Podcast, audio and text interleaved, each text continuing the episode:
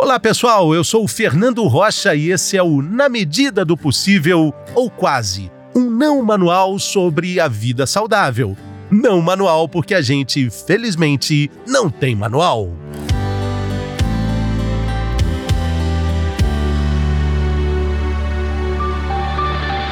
A depressão é a doença que mais tira anos saudáveis na vida dos brasileiros. Além de ser considerado o país mais ansioso do mundo, o Brasil também lidera os casos de depressão em toda a América Latina. O diálogo entre a depressão e a ansiedade é o tema desse Setembro Amarelo de 2021, o mês de prevenção ao suicídio.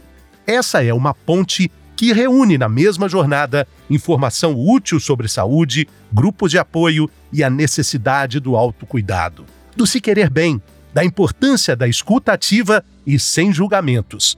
Essa é uma caminhada que literalmente pode salvar vidas. A gente vai falar sobre isso nesse episódio. Quem participa conosco é o Dr. Michel Haddad, médico e pesquisador da Unifesp aqui em São Paulo e também psiquiatra do Hospital do Servidor Público Estadual de São Paulo. Seja bem-vindo, doutor Michel. Olá, Fernando. Muito obrigado. É um prazer estar aqui com você falando de um tema tão relevante quanto esse. Muito, muita alegria nossa, doutor. Vamos começar falando dessa importância do tema do querer bem, o tema do Setembro Amarelo nesse ano querer bem e também o entendimento do protagonismo da própria vida no tratamento da depressão e, consequentemente, na prevenção do suicídio. Qual é essa importância, doutor? Fernando, a, a medicina é uma ciência muito dinâmica, né? Então, esses papéis, paciente, médico, eles vêm sendo construídos ao longo do tempo. Uma das coisas mais atuais é a gente buscar com que o paciente seja protagonista do seu tratamento, protagonista do seu bem-estar. E para isso é fundamental que a gente saia daquele papel paternal onde o médico toma todas as decisões. Não só o médico, mas todo o profissional que está cuidando desse paciente. É fundamental que o paciente faça parte efetivamente do seu tratamento, ajudando e construindo as opções terapêuticas e de um modo muito sincero, de mãos dadas com a equipe que está cuidando, consiga então é, construir esse processo para atingir os melhores resultados, tanto no tratamento da depressão quanto da ansiedade. Doutor Michel, eu acredito que no meio disso tudo, um bem muito precioso, uma matéria-prima, seja a informação. E essa informação é, a, a, ali trocada com o paciente faz com que ele entenda as relações que podem existir entre a depressão, a ansiedade e, consequentemente, o suicídio, que é o tema tratado nesse mês. Sim, com certeza. Inclusive a troca de informação. Então, justamente é, nessa mudança desse posicionamento, um posicionamento então mais horizontal entre o médico é, e o seu paciente, é fundamental que as informações também sejam é, trocadas de um modo horizontal. Esse diálogo franco é fundamental. O paciente ele deve é, expor para o médico todas as informações pertinentes ao seu estado de saúde e, principalmente, chamar para o diálogo, questionar acerca do seu tratamento, acerca da sua patologia, tendo em base a vasta gama de informações que muitas vezes ele possui, que as informações estão aí, né, Fernando? Então é fundamental trazer, colocá-las sobre a mesa e discutir de modo muito franco, aberto com o profissional que está cuidando desse paciente. É, é, sempre muito importante lembrar que não existe um exame clínico, assim como o exame de sangue, que vai medir o nosso índice de colesterol, o índice de gordura no sangue. Infelizmente, a gente não tem isso com relação aos níveis de depressão. Por isso essa escuta ativa é, é tão importante, né, doutor? Sim, a gente não consegue fazer o diagnóstico através de exames ou métodos de imagem, né, nem exames laboratoriais. O diagnóstico é clínico. Por isso mesmo que quando o paciente ele traz o maior volume de informações acerca do seu estado é, atual, acerca do seu funcionamento psíquico, do seu bem-estar, né, de como está se sentindo, o médico vai ter muito mais condições e melhores condições de fazer um bom diagnóstico e propor e construir um melhor tratamento. É sempre muito importante falar sobre esse tema e, mais importante ainda, a gente contextualizar o, os números da depressão, esse assustador problema que abala o mundo todo, e agora considerando também a, a, epidemia, o coronavírus, a quarentena que a gente atravessa e essa informação da Organização Mundial da Saúde que a depressão vai ser a doença mais comum do mundo em 2030. É, o que, que a gente pode fazer hoje para se prevenir desse problema tão silencioso e ao mesmo tempo tão grave? Olha, Fernando, esse é um ponto bastante assustador. É claro que a pandemia alavancou né, os problemas relacionados à saúde mental, os transtornos mentais quer seja pelas consequências da pandemia, como, por exemplo, isolamento social, a quarentena, ou até mesmo o impacto socioeconômico da mesma, mas também por potencializar uma situação de saúde pública que vinha acontecendo de um modo muito alarmante nas últimas décadas. Né? Então, pelo menos há duas décadas, a gente vinha assistindo esse avanço dos transtornos mentais, dos índices dos transtornos mentais na nossa população. Traçar estratégias de tratamento é, de saúde mental são fundamentais. Nós precisamos, então, ampliar a nossa rede terapêutica de assistência à saúde mental. Isso de um modo bastante urgente, eu considero. E não é só ampliando o número de médicos, é ampliando o número da equipe capacitada em cuidado de saúde mental. Então, o profissional relacionado à enfermagem, à psicologia, à terapia ocupacional, assistente social, tudo isso deve ser, então, é, constituído para que a gente consiga dar o um adequado cuidado. Mais do que isso, é fundamental o diagnóstico precoce. É, costumamos dizer que quando o paciente apresenta sintomas de algum transtorno mental, como depressão, ansiedade, a doença já começou há muito tempo. E quanto mais rápido nós conseguimos identificar, fazer o diagnóstico precoce, instituir um tratamento precoce, melhor será o desfecho. Engana-se quem pensa, Fernando, que isso é, é um dever só do sistema público, do serviço público. Isso é um dever do serviço público, é um dever da comunidade médica, da comunidade é, relacionada às profissões que cuidam da saúde mental, mas principalmente um dever de toda a sociedade, a começar pela diminuição do estigma relacionado aos transtornos mentais. Exatamente, isso é muito importante porque quando a gente fala de depressão, a gente está falando de uma porta aberta para outros transtornos que são também é, subdiagnosticados, subnotificados, e que a gente pode falar sobre eles aqui o dia inteiro, mas nós estamos falando de prevenção de suicídio. Nós estamos falando de, é, é, de uma escada que aparece e que vai sendo transposta e com vários erros da parte da sociedade, da família. Isso é muito importante dizer, né, doutor? Como é que a gente pode identificar transtornos? Como é que a gente pode se relacionar com esses problemas de pessoas queridas na nossa família? Como é que as pessoas podem ajudar? É, esse é um ponto fundamental, Fernando. É, de acordo com o que nós estávamos conversando, a detecção precoce. Nós estamos, como você bem citou, diante aí do Setembro Amarelo, essa grande campanha de prevenção ao suicídio. Estima-se que mais de 95% dos casos de suicídio estejam relacionados a transtornos mentais, sendo que mais de 30% relacionados à depressão. Né? Então, identificar esses sinais precoces muitas vezes podem ajudar a salvar uma vida. Mas quais são esses primeiros sinais? O que a pessoa, então, ela começa a apresentar que podemos aí encarar como sinais de alerta, né? Principalmente um distanciamento biográfico. Essa pessoa, então, ela começa a se mostrar diferente do seu comportamento habitual. E para gente que é, convive né, com entes queridos, com amigos, é muito é, fácil da gente identificar quando aquela pessoa ela não está se comportando como sempre foi. A partir desse ponto, você pode identificar alguns sinais e sintomas que podem constituir é, um diagnóstico de um transtorno mental, como por exemplo a irritabilidade, o paciente está ali é, a pessoa, né, que pode ser um paciente, está mais irritada, está mais intolerante, está é, tá mais agressiva com palavras e comportamentos, desânimo, perda de energia, não, tá, não tem mais aquela disposição, ou sempre muito cansado, com fadiga, dificilmente esboça um sorriso ali mostrando que está se sentindo satisfeito ou que interesse, tem interesse por algo. Ou também, né, como na pandemia nós temos visto muitos transtornos de ansiedade, que muitas vezes acontecem juntos aí com a depressão, né? transtorno de ansiedade social, transtorno de pânico, é, o próprio TOC, transtorno de ansiedade generalizada, fobias específicas. Esses todos têm como raiz comum o medo, a sensação de insegurança, o desespero, a ideia de que o futuro é catastrófico, então acompanhado muitas vezes de pessimismo, essa interpretação distorcida é, da realidade, muitas vezes acompanhado com aumento do apetite, por exemplo, né? o paciente começa a ganhar peso, aumenta o apetite, não dorme, a insônia é fundamental a gente observar e é muito fácil, porque geralmente a insônia dos pacientes, as pessoas se queixam muito, né? De, ó, elas falam abertamente, não tem estigma para falar de insônia. Né? Então, olha, eu não dormi bem, tem um mês que eu não durmo bem, uh, dores também, e principalmente, Fernando, quando a pessoa verbaliza, né, pensamentos, planejamentos com relação ao suicídio.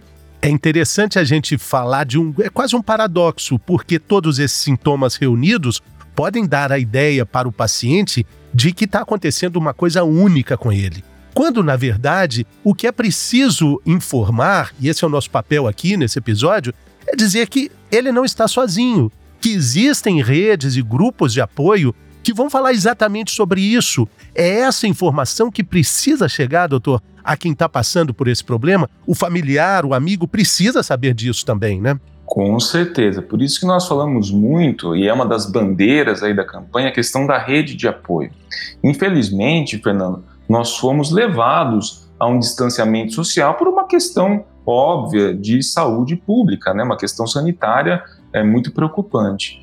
Mas justamente por essa razão é que nós temos que ainda mais reforçar essa rede de apoio, porque os pacientes com transtornos mentais ou com sintomas assim é, graves nesse sentido relacionados à alteração comportamental, eles tendem a se isolar mais. E o isolamento muitas vezes é igual à angústia, à solidão, que é justamente um motor ali dos transtornos mentais. Então, você fortalecer essa rede de apoio é fundamental, né? Mas não é só ter alguém por perto também, né? Alguém que você possa falar oi ou bom dia ou mandar aquela figurinha do WhatsApp. Não se trata disso. É alguém que esteja que seja capaz de identificar esses pontos que nós estamos e mais escutativa. Isso, exatamente. E a escutativa, ela implica em uma ação. Ou seja, você é capaz de ouvir e é capaz de agir. Tem uma coisa que eu acho bastante interessante, Fernando, que é o seguinte: quando a gente adoece de alguma é, condição, por exemplo, quebra a perna ou tem um resfriado, você logo pensa: eu vou levar uma sopa quente para aquele, a pessoa que está é, resfriado, ou eu vou dar um apoio para aquela pessoa que está com a perna quebrada para ajudá-la a caminhar. Quando a gente pensa em transtornos mentais, a, a, ideia, muitas vezes, que está enraizada é que nós temos que pensar numa fórmula mágica abstrata para fazer aquela pessoa se sentir bem. Ou seja, eu vou levar, falar alguma coisa para ela, né, que vai fazer ela se sentir bem.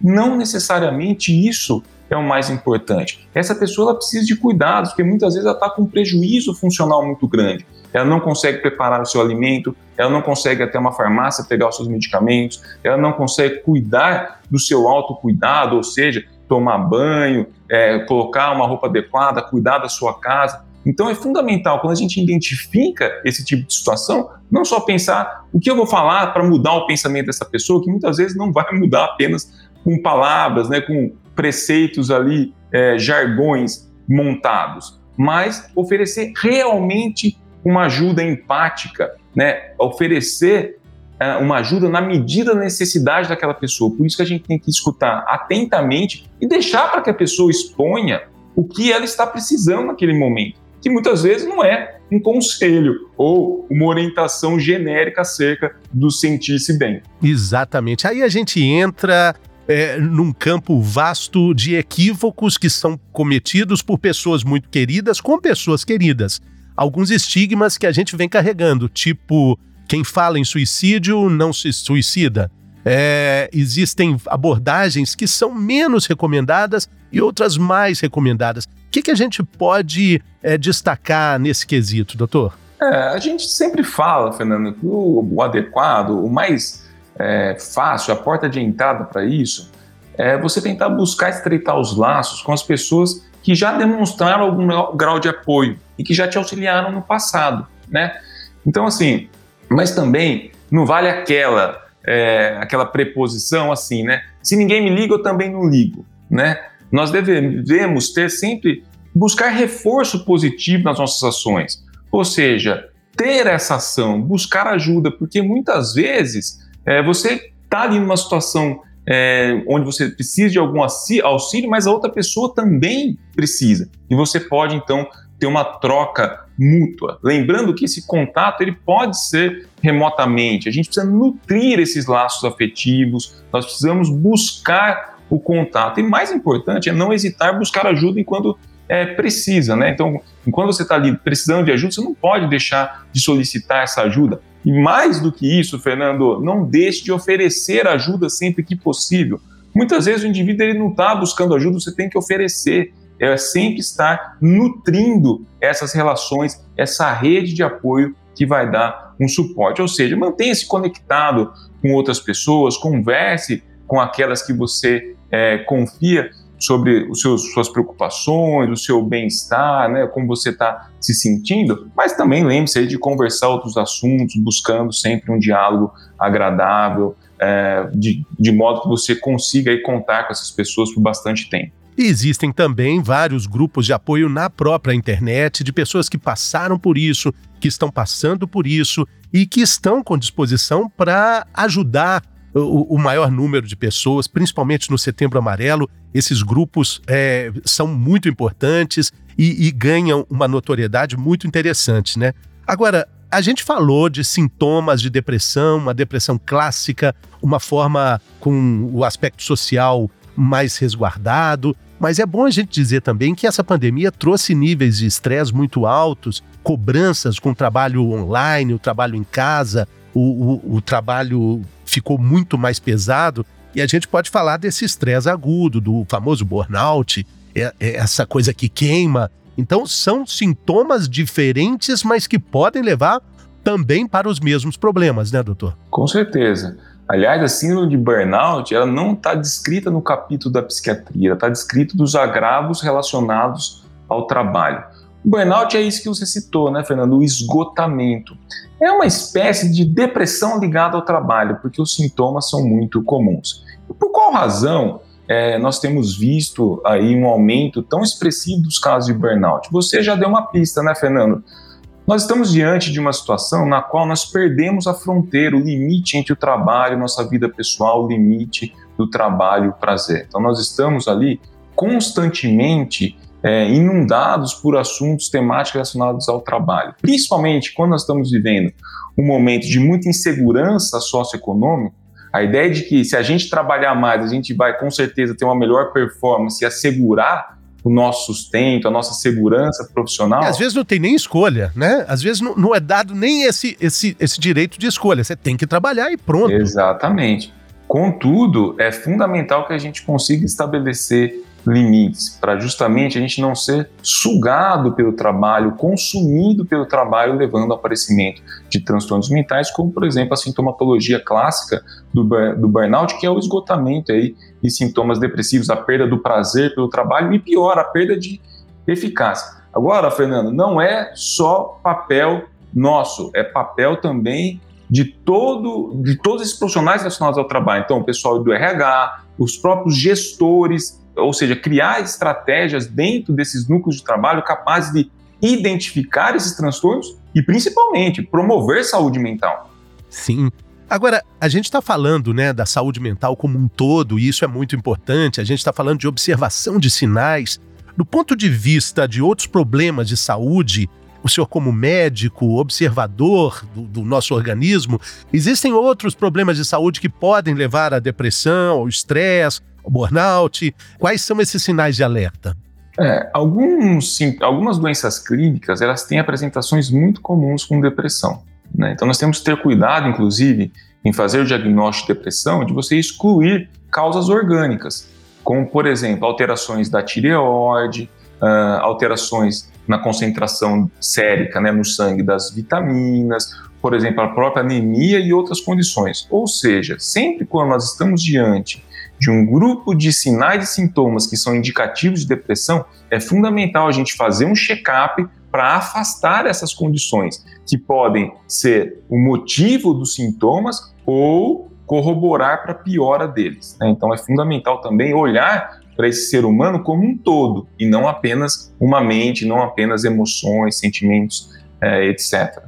Bom, é, a gente está falando de uma doença que tem números alarmantes e a projeção é de que o número cresça é, de uma forma quase que estratosférica, né, doutor? O que, que a gente pode falar de prevenção para que aí serve para todo mundo? Qual é a profilaxia para a depressão? Qual é o cuidado fundamental para a saúde mental?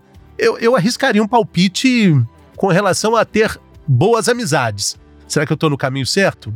Com certeza, né? Que a gente estava é, citando essa questão da rede de apoio, essas pessoas que realmente você pode confiar e contar é fundamental uh, para você tentar aí uma das boas estratégias para você tentar prevenir os agravos da sua saúde mental. Mas assim, ter o cuidado com o corpo, né, manter esse padrão de rotina é fundamental das atividades durante o dia, a rotina do sono, atividade física, esse tempo para relaxar, é fundamental. Essas pausas, a, gente, a questão da rede social, a gente sempre fala sobre isso, tem que ter limite para isso, para o consumo desenfreado dessas informações, desse bombardeio aí uh, de uh, notícias, muitas vezes fake news, isso tudo tem que ter uma distância uh, de nós. Mas a gente não pode esquecer do seguinte, quem que é a pessoa mais importante da sua vida? Somos nós mesmos, então nós temos que ser protagonista desse nosso bem-estar. Ou seja, você tenha orgulho de si, não se compare tanto com as pessoas, descanse, se perdoe, aceite as suas emoções, faça as coisas que ama, mantenha-se ativo, alimente-se bem, tenha contato, tenha bons amigos e aceite quem você é e exercite principalmente as suas qualidades. É muito bacana esse olhar interno, que é parte da campanha do Setembro Amarelo, né? O Bem Me Quero é algo muito importante, a gente já falou aqui em outros episódios, que trata exatamente dessa redescoberta, desse reolhar. Não compare os seus bastidores com o palco do outro. Ele também tem os bastidores e a, a internet ela coloca todo mundo num grande palco e a gente está ali no, nos bastidores olhando a nossa própria vida. A nossa vida também tem luz, ela é iluminada. Acho muito importante é, dizer que nós estamos falando sobre suicídio. O suicídio é uma solução definitiva para um problema provisório.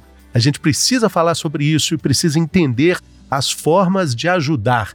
Acho que esse episódio contribuiu muito com isso, doutor Michel. Quero agradecer o senhor, dizer que estamos nessa luta aí, setembro amarelo, mas a vida continua sendo todo dia e esse cuidado é para sempre, né, doutor? Com certeza, eu que agradeço, eu acho que isso é muito importante, levar informação útil para a população e principalmente mostrar que esses transtornos tem sim tratamento.